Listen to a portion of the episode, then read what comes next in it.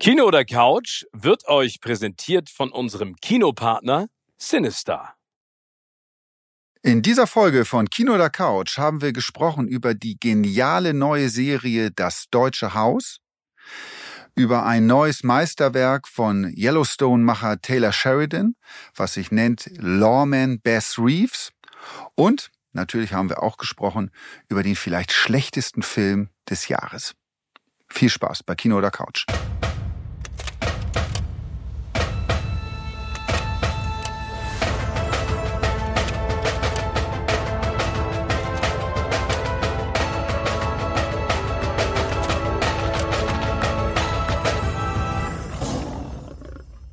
Moin Moin und herzlich willkommen zu einer neuen Ausgabe von Kino oder Couch. Ähm, Tim und ich klingen heute ein bisschen angeditscht, weil wir am Wochenende bei einem der Frankfurt-Spiele der NFL gewesen sind. Es war kalt, aber es war wunder wunderschön. So Tim. war's, so war's, mein Lieber. Und angeditscht ist genau der richtige, äh, richtige Begriff. Ja, ich, äh, das war eine ganz schöne Tour, die wir uns da am Wochenende äh, angetan haben, antun durften. Vielen Dank nochmal, mein Lieber. Du hast das hier alles organisiert. Und ich muss auch nochmal sagen, das ist ja vielen Leuten nicht so richtig bewusst was für ein guter Mensch der Steven Gätchen ist. Der ist oh. ja, ja, der kümmert sich ja um seine Reisegäste oder Reisepartner, Partnerin, wie auch immer, kümmert der sich wirklich so, so gut. Er hat sich dieses ganze Wochenende, bin ich gehegt und gepflegt worden, äh, mit dem Knaller, den ich immer noch nicht ganz verarbeitet habe. Ihr müsst euch vorstellen, wir sitzen da im Stadion und Steven hatte dann äh, durch Konekis ein bisschen Zugang auch zu Bereiche, wo ich nicht hin durfte und da gab es auch was Leckeres zu essen. Jedenfalls sitze ich da im Stadion und er hat mich dann ganz lieb versorgt mit Essen und Getränken und Mützen und Schals und alles, was es da gab. Und dann kommt er auf die, ich habe dir was zu essen mitgebracht. Und ich öffne diese Box. Und was ist drin? Ihr glaubt es nicht. Keine Bratwurst, keine Pommes, Lachs. Er ja, hat mir leckere Lachs mit Brokkoli. Ich habe an deine Gesundheit gedacht und habe gedacht, der Junge darf keine Bratwurst und Pommes mehr essen, der muss etwas Leckeres, anderes bekommen. Und ich kann euch dazu nur sagen, also ich bin durchs halbe Stadion gelaufen mit relativ viel Essen in der Hand, ja. ne? Äh, mit Pommes, die ich noch zusätzlich abgedeckt habe und habe einfach gedacht, gut, ich tue dem Timmy was Gutes und komme an und er beeiert sich, glaube ich, fast das ganze Spiel über die Box mit Lachs. Aber an dieser Stelle wollte ich nochmal was sagen weil Tim sind äh, und ich sind da auf ganz viele von euch getroffen, die uns ganz, ganz tolles Feedback zu unserem Podcast gegeben haben. Und Leute, Vielen, vielen Dank an dieser Stelle. Wir machen das für euch, wir machen das mit euch und das war so schön, das auch mal zu hören, weil ein Podcast äh, klingt immer ähm, äh, ein bisschen einsamer, äh, weil es sind ja nur Tim und ich, die miteinander plaudern, aber wir machen das für euch und wenn ihr dann sagt, ihr, ihr findet das großartig und habt da großen Spaß dran, ich habe mit einigen auch gefachsimpelt dann noch, auf der Tribüne, die mich dann nach den Oscar-Favoriten für nächstes Jahr gefragt haben und so. Das war total toll. Also vielen lieben Dank an dieser Stelle. Genau, auch von mir. Und es ist immer wieder erstaunlich, wirklich, wie viel man, also wir denken ja selbst, dass wir auch in so einer kleinen Bubble immer drin sind und vielleicht auch zu nerdig teilweise über, über Filme und Serien sprechen. Aber ich finde es immer wieder faszinierend, wie viele Leute äh, ja so ein Rieseninteresse daran haben und auch, also wirklich auch für Details, gar nicht jetzt nur, dass die viel Filme und Serien gucken, sondern auch die Details haben, so viel Wissen haben auch über Sachen, äh, dass wir echt gedacht haben, also wenn ich mal hier ausgetauscht werden soll, Herr Gätchen, ich glaube, es gibt genug Leute, die na, also du wirst niemals ausgetauscht, wenn ich ausgetauscht werden, werden sollte, dann gibt's einen tollen Wingman oder Wingwoman für dich. Aber steigen wir vielleicht mal ein mit dem, worüber wir am allerliebsten reden, und zwar das, was kommt, das, was ist und das, was alles passiert im Entertainment-Business. Und ich starte direkt mal mit einer deutschen Serie, deren Premiere ich in der vergangenen Woche moderieren durfte. Und zwar ist das eine fünfteilige Miniserie, die jetzt auf Disney Plus läuft und die nennt sich Deutsches Haus, basierend auf dem Roman von Annette Hess, ihr erster Roman übrigens. Annette Hess ja ansonsten unfassbar erfolgreich mit all den Sachen, die sie als Drehbuchautorin bereits geschrieben und auch verfasst hat. Ne? Das sind die Kudam-Serien, Weißensee ist das. All das stammt aus ihrer Feder und das ist sozusagen ihr erster Roman gewesen. Und da geht es um die erste, und das ist jetzt in diesem Fall auch passiert, Deutsches Haus ist die erste filmische Aufarbeitung des Frankfurter Auschwitz-Prozesses von 1963.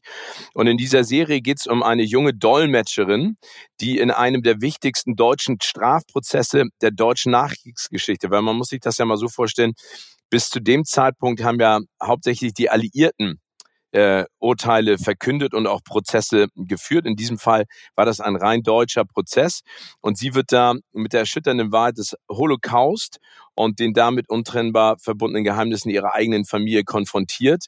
Und das ist wirklich sehr sehenswert und vor allen Dingen fantastisch besetzt, muss man dazu sagen.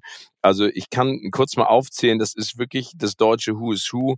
Iris Berben ist dabei, Anke Engelke ist dabei, Heiner Lauterbach, Max von der Gröben, Sabin Tambrea und in der Hauptrolle Katharina Stark, die sozusagen die junge Dolmetscherin spielt. Das ist ihre erste Hauptrolle. Und sie macht das grandios, ne? Weil in den 69, glaube ich, 69 oder 70 Drehtagen äh, war sie eigentlich in jedem Bild auch zu sehen, also an jedem Tag dabei. Und dann musst du dich auch erstmal gegen Leute behaupten, wie eine Iris Berben, wie eine Anke Engeke, wie ein Hannah Lauterbach. Und das macht sie wirklich toll. Es ist eine ganz, ganz spannende Serie, die einen wirklich reinzieht. Vielleicht als kleines Manko, ähm, zeitweise finde ich, sind die Sets nicht in der Dimension, die man für eine solche Serie erwarten würde. Also ein bisschen, sag ich mal, runtergebrochen. Also es gibt die Familie, ne, also Anke Engelke spielt die Mutter von Katharina Stark, da spielt viel in dem Haus selber, in der Kneipe, das sieht toll aus, aber einige Sachen, die, die, das Hotelzimmer von Iris Berben und sowas, das, das sieht halt ein bisschen aus wie ein Set, wenn du weißt, was ich meine. Ja, ja tut aber dieser Serie ähm, äh, ganz im Ernst überhaupt keinen Abbruch. Und ich kann euch nur sagen, das ist ein Thema, ähm, äh, das heute aktueller denn je ist, weil es geht ja ähm, auch um die Geschichte oder um die Tatsache des Vergessens. Ne? Also ein, ein Thema, das ja momentan äh, auch sehr, sehr präsent ist. Und ich, ich finde es einfach super. Also ich finde die Auseinandersetzung mit der Geschichte, die Auseinandersetzung mit dem, was da passiert ist, mega. Also äh, wirklich, ich, ich kann es euch nur ans Herz legen. Fünf Teile, die einen richtigen Band ziehen und äh, aus deutschem Hause kommen. Und vor allen Dingen, was ja ungewöhnlich ist, du hättest sie ja bestimmt auch nicht bei Disney Plus erwartet. Nee, um ehrlich zu sein, das genau, das war der Punkt. Ich hatte, hatte sie eigentlich bei ARD, ZDF erwartet, weil da ja auch andere Sachen von äh, Frau Hess liefen und sehr, sehr erfolgreich liefen. Und dementsprechend ich davon ausgegangen war auch, dass sich äh, ja die öffentlich-rechtlichen die Rechte daran äh, frühzeitig sichern äh, würden. Aber da sieht man mal wieder daran, kleine Spitze, wie langsam äh, ja die Politik bei den öffentlich-rechtlichen so äh, vorgeht und wie lange es dauert, dort äh, Entscheidungen zu treffen. Und dann ist so ein Stoff ganz, ganz schnell mal weg, weil äh, Streamer oder auch andere Produktionsfirmen dann einfach schneller sind. Was ja, ich und ich glaube, ja? Das ist Entschuldige, nee, und ich glaube, das Spannende ist, ähm, Annette Hess, muss man dazu sagen, hat ja bisher immer nur als sag ich mal, nur, ist in Anführungszeichen zu setzen, als äh, Drehbuchautorin fungiert. In diesem Fall war sie Showrunnerin. Also das heißt, äh, sie war richtig für den Inhalt äh, komplett rund um die Uhr zuständig. Und ich glaube, vielleicht mal für alle da draußen, ähm, den Begriff Showrunnerin auch zu erklären. Ne?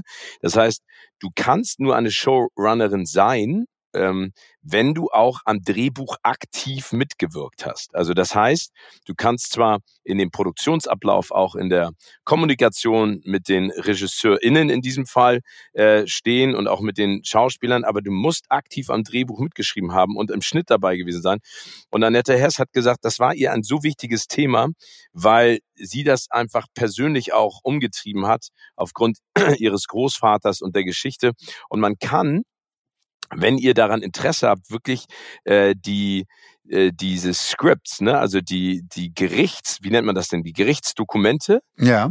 Ja, ja also, also das, was im Prinzip parallel im Gericht aufgeschrieben wird, während ähm, während sozusagen die äh, äh der, der Gerichtsprozess läuft, das kann man nachlesen. Die Stenografen, und das sind die auf, das sind doch die Stenografen dann, die das Ja, genau, die, die genau, danke dir. Ja. Genau, es sind 430 Stunden Tonbandmitschnitte, Texte und Materialien. Das findet man auf www.auschwitz-prozess.de. Und ähm, also das ist äh, erschreckend, beeindruckend und äh, wie gesagt, ist, ist ein Teil dessen, äh, was natürlich auch die Spannung und die Geschichte jetzt ausmacht. Ja, ich, ich habe es noch nicht gesehen, ja. Ähm, hatte ich dir ja vorab schon, schon gesagt, dass ich da noch nicht drin bin. Aber das, ähm, das Thema interessiert mich so brennt, weil die Aufarbeitung dieser Prozesse und was da alles passiert ist, ist schon mal filmisch auch gemacht worden. Aber ähm, wie du sagst, ja noch nicht in dieser Form und das, äh, deshalb muss ich da unbedingt einschalten.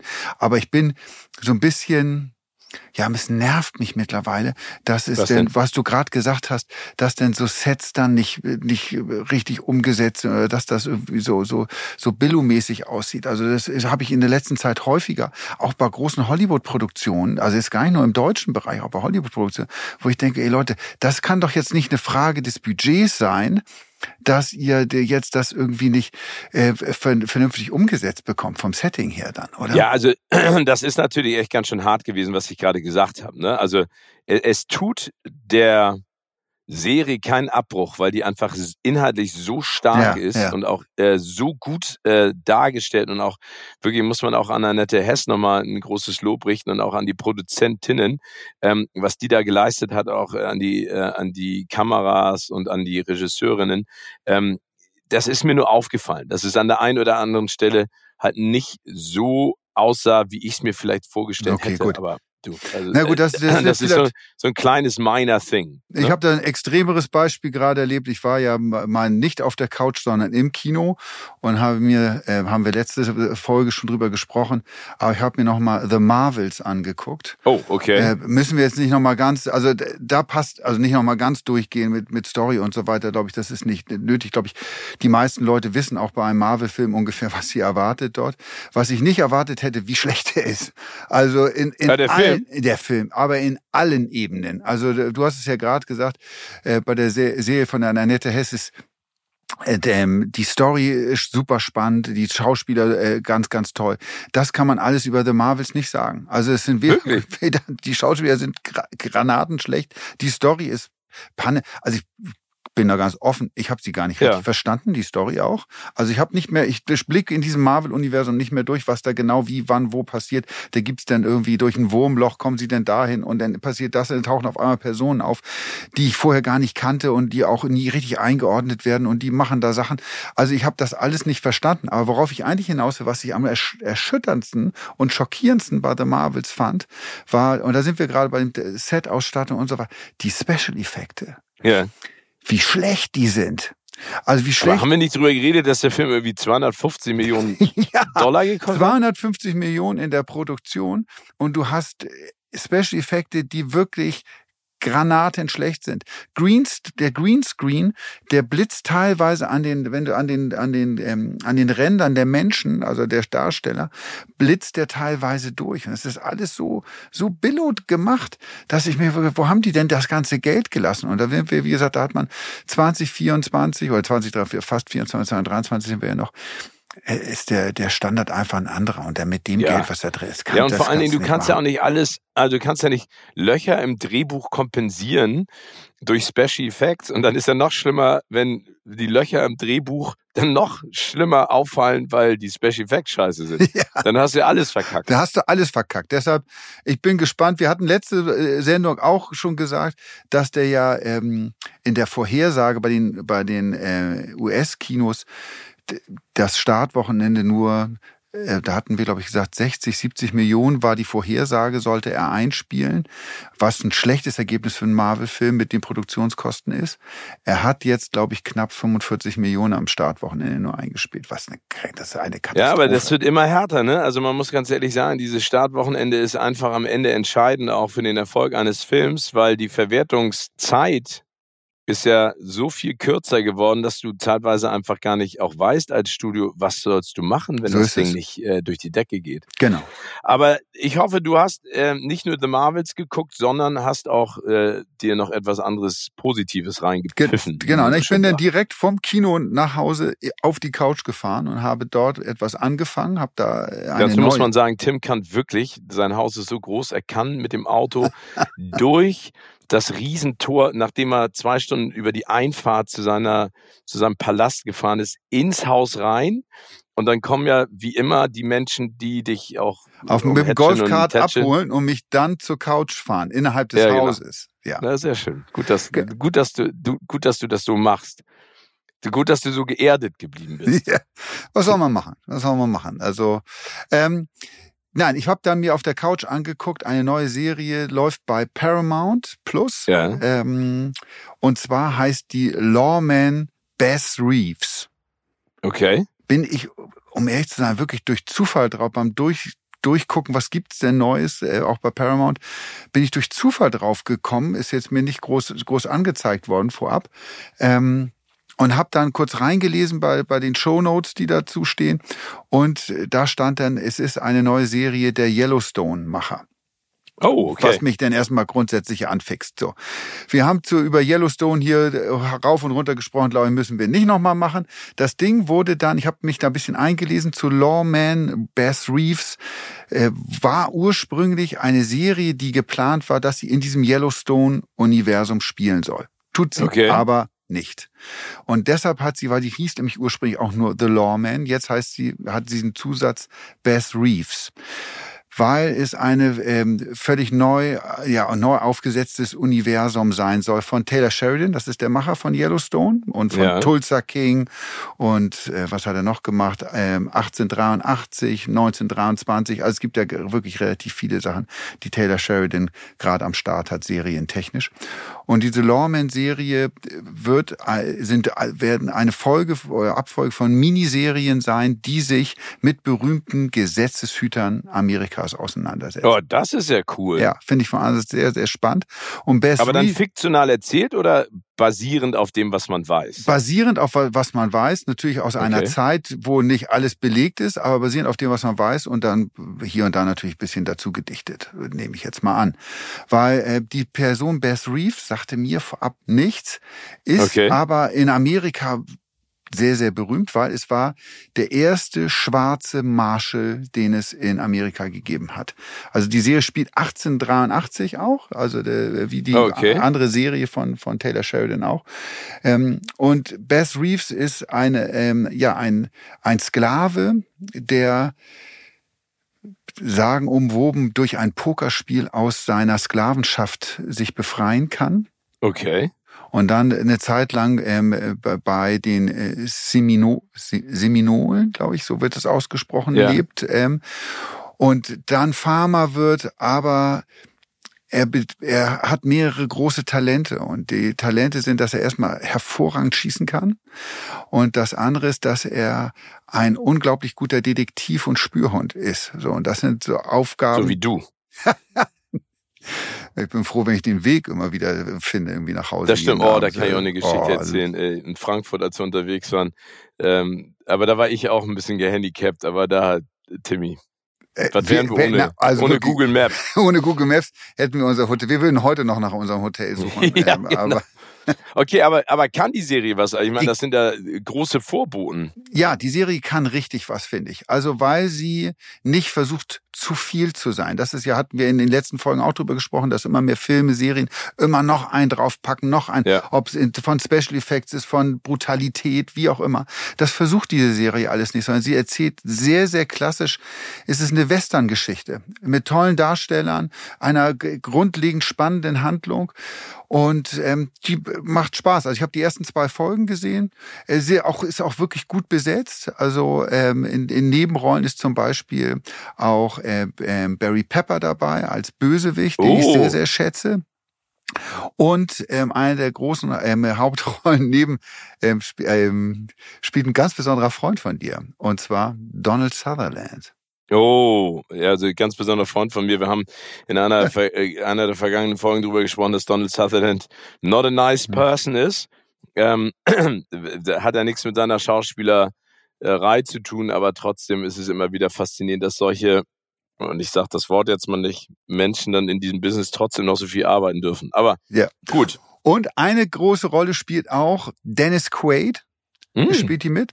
Und dazu nur eine Sache, äh, so ein kleiner Tipp. Ich finde es immer, es gibt ja viele Leute, die rumlaufen. Du musst das im Original alles gucken. Du musst das auf Englisch gucken. Irgendwie ist viel geiler als auf Deutsch und so weiter. Ja, ähm, bin ich nicht immer dabei. Irgendwie, ich glaube, irgendwie bei bestimmten Stories. Mein Englisch, glaube ich, ist nicht schlecht.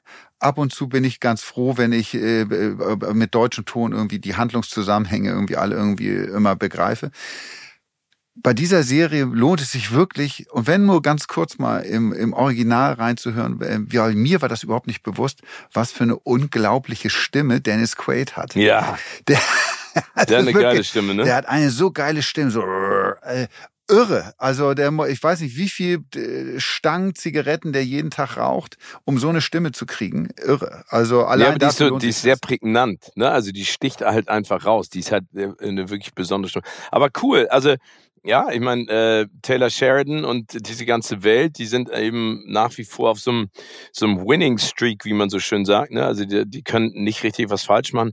Aber das finde ich spannend. Also wir haben ja auch mal drüber gesprochen, welche Western es alles gab und welche alles gut sind. Und ähm, äh, da, also unter anderem gibt's ja auch einen mit Jeff Bridges, weil du gerade im Original gesagt hast, ja. Jeff Bridges im Original versteht man nicht, ne? Der kann, der kann ich glaube, der redet jede Sprache auf dieser Welt außer Englisch.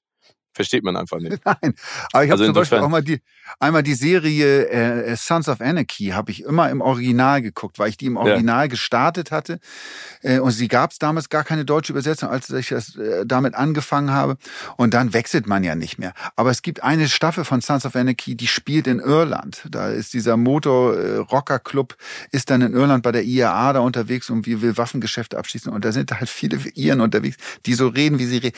Es war eine sehr sehr anstrengende zweite Staffel, fand ja, ich. Das, war, also es ist ja auch doof, wenn du dann äh, zum Beispiel in der Pressevorführung sitzt und dir Oppenheimer anguckst.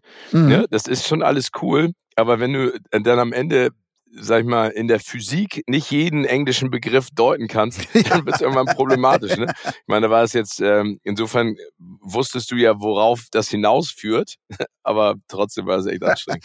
aber Bekomm, du meinte ganz kurz nur, weil du, du sprichst ja. ja weil du in Phoenix geboren, in, in England, in Amerika, äh, Teil deiner Jugend verbracht. Du sprichst ja wirklich sehr, sehr gut Englisch und, äh, glaube ich, bist äh, kommst auch mit allen sehr, sehr gut klar. Oder hattest du mal eine Interviewsituation, wo du mit jemandem gesprochen, der Dialekt gesprochen hat, äh, wo du auch, wo auch du Probleme hattest? Ja, also ich finde, man muss sich immer so, also das manchmal erwartet man das ja nicht. Ne? Also wenn jemand zum Beispiel so so einen irischen Akzent hat, so einen ja. starken, ne, oder so einen schottischen, dann muss man sich da einmal ein bisschen reinhören, weil weil weil man kann die Worte ja schon deuten, aber du erwartest es in der Sekunde nicht. Ne? Also das ist dann richtig anstrengend. Ich finde es bei den Oscars halt zeitweise anstrengend, weil diese Soundkulisse so laut ist, ne? Das kann man ja. sich gar nicht vorstellen. Drumrum ähm, dass du manchmal durch die Lautstärke nicht richtig mitbekommst, was gefragt wird. Ne? Oh ja, das also ist ich hatte das ja mal andersrum, da habe ich ja gesagt, hallo Steven Gätchen und er meinte, meinte, das war ein österreichischer Regisseur, der meinte von die Fälscher, äh, nee, Produzent, der meinte dann zu mir, mir geht's gut, weil er dachte, ich habe ihn gefragt, wie geht's ihm. Aber das, das war eine ja, andere Geschichte. Ich hatte Nein, aber, Inter Interview hatte ich mal mit Oasis mit oh Liam, oh, ja. Liam Gallagher und ich glaube, das ist der Schlagzeuger gewesen, der Glatzkopf. Egal. Jedenfalls ja. hatte ich mit, mit zwei von denen ein Interview und ich hatte mein artig meinen Fragenkatalog irgendwie und normalerweise im Interview muss man sich, man fängt an, eine Frage zu stellen und dann erzählt der Künstler oder die Künstler erzählen ein bisschen was und dann hakt man auch mal nach und dann kommt, im Idealfall kommt dann ein Gespräch zustande und äh, man ist gar nicht so sehr bei seinem Fragenkatalog, sondern quatscht so miteinander. Das war in dem Fall nicht möglich, weil die beiden mit ihrem Manchester-Akzent wirklich und das auch absichtlich ja. so gemanchestert haben, dass ich wirklich keine Antwort verstanden habe. Ja, und also dann auch noch zusätzlich diese Langeweile, ne? Also das fand ich bei Liam und Noel immer dieses so, ey, warum stellst du mir Fragen? Ich habe gar keinen Bock mit dir zu reden. Und dann denkst du auch so, okay, du machst es mir jetzt ja doppelt scheiße. So ist es. Und bei mir ja. haben sie, sie haben immer geantwortet, ich habe nichts verstanden, ich habe da einfach meine Fragen so durchgerattert und nach 15 Minuten, eigentlich war das Interview für 30 Minuten angedacht, nach 15 Minuten roundabout sind sie beide einfach aufgestanden und rausgegangen. Und dann saß ich da, ich dachte, was ist denn soll denn das jetzt? Und dann kam äh, damals äh, Tom Nevermann, liebe Grüße, wenn du das hörst, Tom von der Sony, der damals bei der Sony gearbeitet, kam, ja. der kam dann rein und sagte dann, hey Tim, warum ist, bist du schon durch? Du hast doch eine halbe Stunde. Da habe ich gesagt, die sind einfach gegangen. Also die haben noch nicht mal irgendwie Tschüss gesagt. Und dann sagt er, oh, nicht schon wieder. Das war also so ein Gag, den haben die den ganzen Tag über gemacht, dass die einfach zwischendurch bei Interviews dann aufgestanden sind und rausgegangen sind, um Leute. Das ist richtig witzig, finde ich. Aber wir kommen mal zu einer äh, positiven Nachricht, obwohl man die vielleicht auch in diesem Kontext nochmal richtig einordnen muss. Und zwar habt ihr das sicherlich alle mitbekommen, der Streik ist zu Ende. Ne? Die Autoren haben, also die WGA in Amerika, gestreikt, 148 Tage, das ist jetzt schon länger zu Ende. Und dann die SAG natürlich, also das war ja einer der größten Streiks überhaupt in der Länge, 118 Tage. Und man hat sich mittlerweile mit den Studios geeinigt. Und es gibt Leute, die jubeln. Es gibt ein tolles Video von Kevin Bacon, wie er in seiner äh, äh, wie, wie nennt sich das, Scheune äh, ja. in Amerika, den Footloose-Tanz nochmal nachtanzt und er kann immer noch geil tanzen, einfach ein geiler Typ. Ähm, aber es gibt auch Leute, die sagen, gut, wir haben das geschafft und es ging da ja um viele, viele Themen. Also nicht nur um, sag ich mal, die Vergütung, was Streaming, Serien und Filme angeht, sondern auch vor allen Dingen um das Thema künstliche Intelligenz. Da hat man sich geeinigt. Bei der künstlichen Intelligenz sind noch nicht so viele Details sag ich mal, zutage getreten, worauf man sich jetzt geeinigt hat, was das für die Zukunft bedeutet. Aber man hat sich auf ein Vergütungspaket geeinigt für Schauspielerinnen und Schauspieler. Und jetzt kommt's. Äh, das muss man vielleicht an dieser Stelle auch nochmal sagen. Das ist erstmal ein gutes Zeichen. Ne? Das heißt, Preisverleihung, Golden Globes, Oscars, alles, was da ansteht, Sundance, das wird alles in Zukunft stattfinden. Es wird auch wieder Stars geben, die auf Welttournee gehen und ihre Sachen promoten. Aber die äh, Krise von Hollywood war ja bis zum Streik schon da. Ne? Das ja. heißt, ähm, es wurde extrem viel Kohle in Streaming-Dienste investiert, aber das Recoupment, wie man so schön sagt, war nicht in der Dimension, in der man sich das vorgestellt hat. Das heißt, ähm, auch da war das Business schon so ein bisschen im, im Wanken. Und jetzt gibt es eben auch viele Leute, die sagen, okay, dieser neue Vergütungsstil ist sehr gut für die Schauspieler und Schauspielerinnen, aber er kostet auch sehr viel Geld. Das heißt, sehr viel Geld im, in der Gage bedeutet dann äh, rückläufig im Prinzip auch weniger für die Produktion. Das bedeutet, dass die Studios jetzt auch im Prinzip gesagt haben, Leute, hört zu, das ist alles gut und alles richtig, aber wir werden dadurch einfach nicht mehr so viel Geld haben, um Produktion XYZ ins Leben zu rufen und werden das ein bisschen kürzen. Und da kommen wir auch nochmal zum Thema, Timmy, über das wir gesprochen haben. Zum Beispiel Mission Impossible. Ja, genau. Indiana Jones, zwei Riesenfilme in diesem Jahr. Beide haben underperformed, obwohl alle gedacht haben, das ist mega und super und cool. Und beide auch gut war. Also vor allem Mission Impossible. Ich finde, das ist ein richtig guter ja, Film. Ja, nach wie vor. Mission Impossible ist super. Ähm, Indiana Jones ist jetzt besser als der letzte, aber definitiv in der Reihe einer der schlechteren, muss man ja. dazu ja sagen. Ähm, und, und Hollywood dann auf einmal gesehen hat, oh, Barbie und Oppenheimer drehen völlig durch an den Kinokassen. Wir können auch das gar nicht mehr richtig berechnen. Also äh, ich sag mal, man muss mal überlegen, ob diese Krise, die ausgelöst wurde durch den Streik, jetzt vielleicht nochmal eine andere Dimension bekommt, wenn du weißt, wie ich das, äh, in welchem Kontext ich das sehe.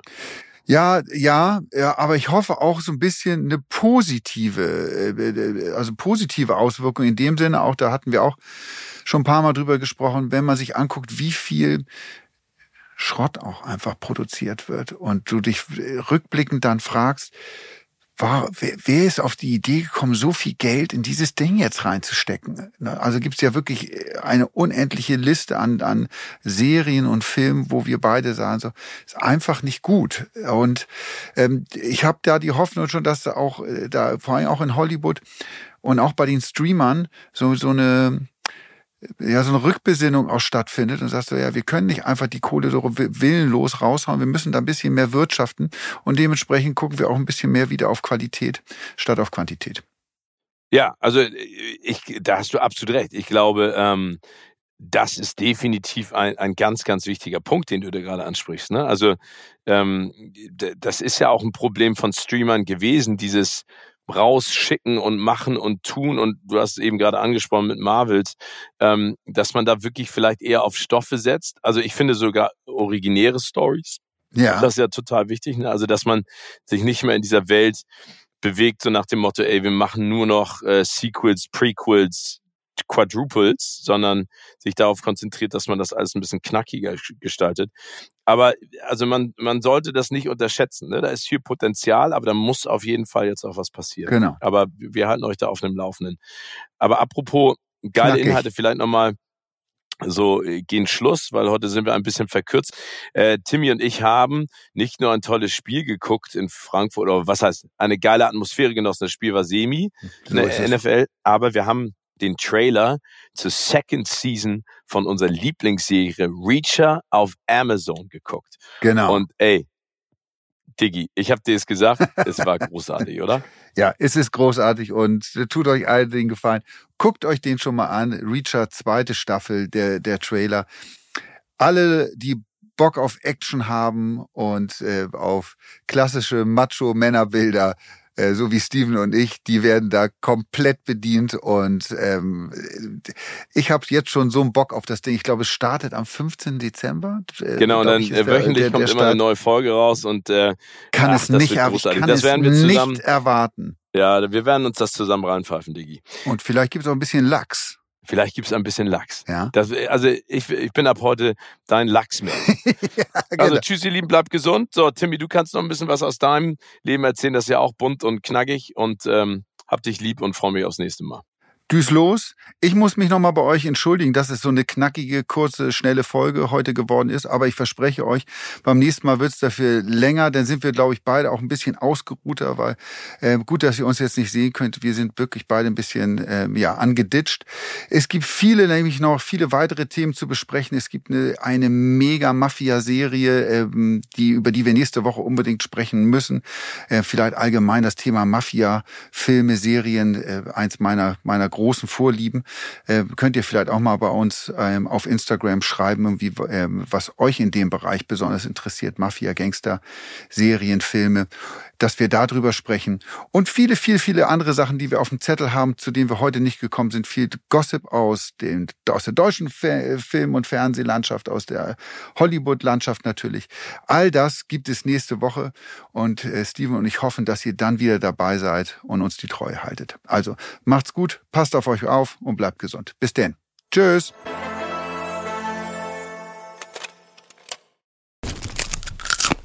Kino oder Couch? wurde euch präsentiert von unserem Kinopartner Sinistar.